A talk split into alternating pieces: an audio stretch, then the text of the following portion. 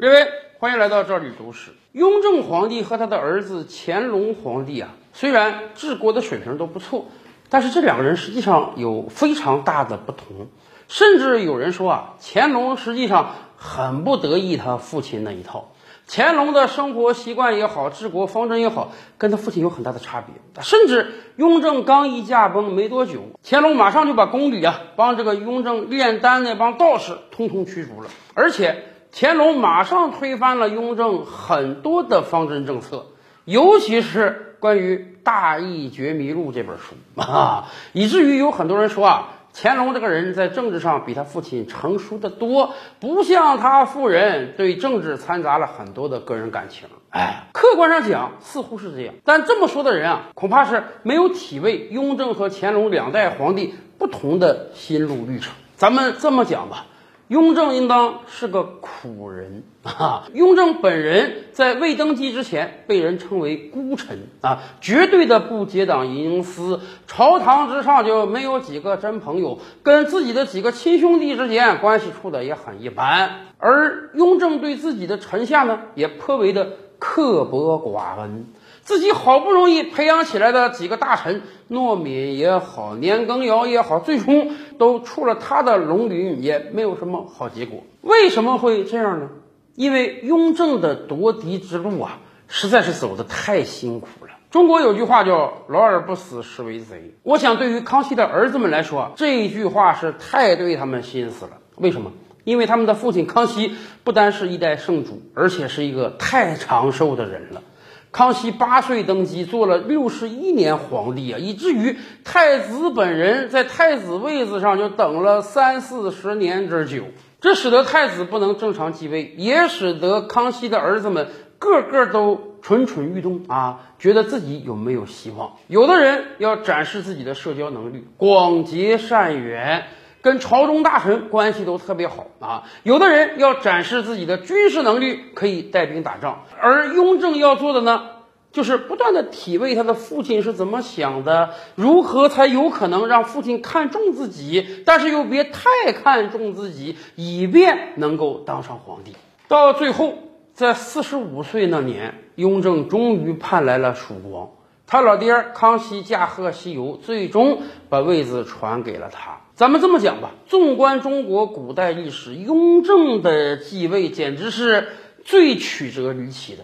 李世民有玄武门之变，好歹人家打打杀杀之间就把太子之位抢过来了。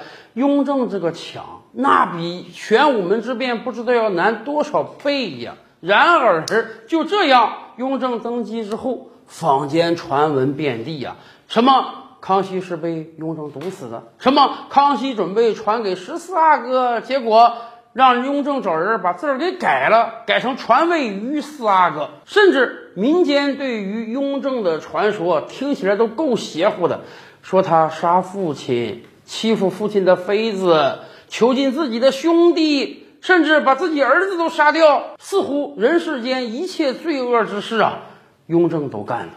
咱们这么讲吧。雍正能够夺位，这个人智慧是超群的，忍耐力是非常强的。当然，或多或少也干了一些肮脏之事。但是，像民间传的这么邪乎的事儿，估计没有太多。所以，雍正自己感觉是非常委屈的。为什么？我隐忍了四十多年呀，我做一个孤臣啊，我吃斋念佛十多年呀，我既不贪图享乐，又不好女色。结果我这个评价怎么这么低呀？而且我知道我父亲是位好皇帝，我为了能赶上他，我每天批奏折都批到半夜呀！我还不够苦心吗？我还不够认真做这个皇帝吗？可是为什么民间对我的反弹之声这么大？所以当抓到曾静之后啊，哎。雍正做了很多帝王都做不出来的事儿。有时候别的帝王面对一些传言啊、谣言那，很简单，把这人抓了，斩立决、问斩、凌迟、五马分尸就算了。雍正不是这样，雍正心里含着非常非常大的委屈，他要直接跟曾静对话，问问我那些传说你是怎么知道的？你是道听途说，你还是亲眼见到，还是有谁告诉你的？为什么我认认真真要做一个好皇帝，结果到了你们口中？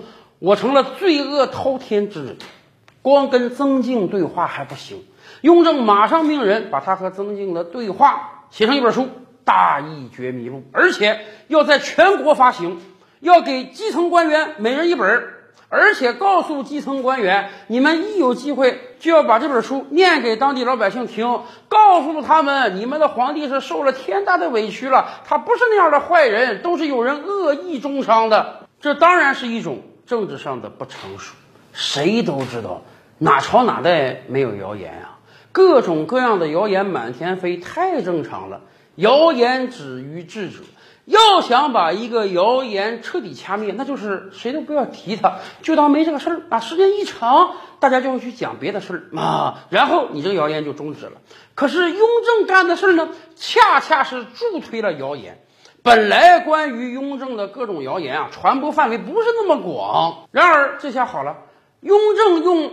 辟谣的方式，把他这个谣言传播到了全国，传播到了每一个基层单位，甚至传播给了每一个老百姓。尤其是这个吃瓜群众，管你真假呀！对于大量的吃瓜群众而言，那自然是宁可信其有，不肯信其无的啊！你皇帝老儿还专门写本书发给每个基层官员，让大家一有空就给我们讲，给我们辟谣，说没有这些事儿，那事儿都是假的，我不是那样一个人。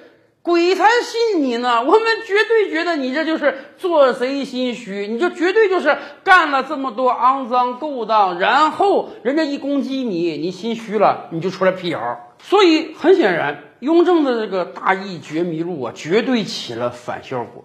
这也是为什么乾隆一登基就在全国范围内要求把大义绝迷录收回来的原因。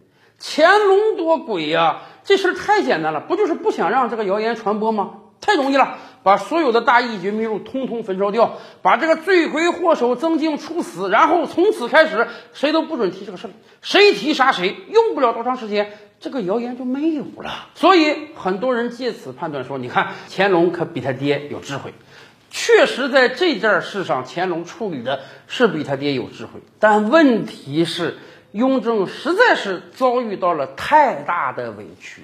我想，我们作为个人，经常会有这种经验啊。当别人无端指责你、羞辱你的时候，当你感觉到遭遇到了天大的委屈之后，你是很难自己把这个事儿摁下来的。你是逢人就想把这个事儿说一说，敞开一下自己的心扉的。你是非常想希望得到其他所有人的认可，让大家知道我是被委屈的，我是被冤枉的。哎，这样一个急于辩白的心，我想大家都能理解。雍正虽然是皇帝，但他也是人，尤其是他是。隐忍了四十五年才登上大位的，所以曾静这个事儿啊，雍正是委屈到了极点，以至于丧失了理智，宁愿用揭自家短的方式来做这个辟谣。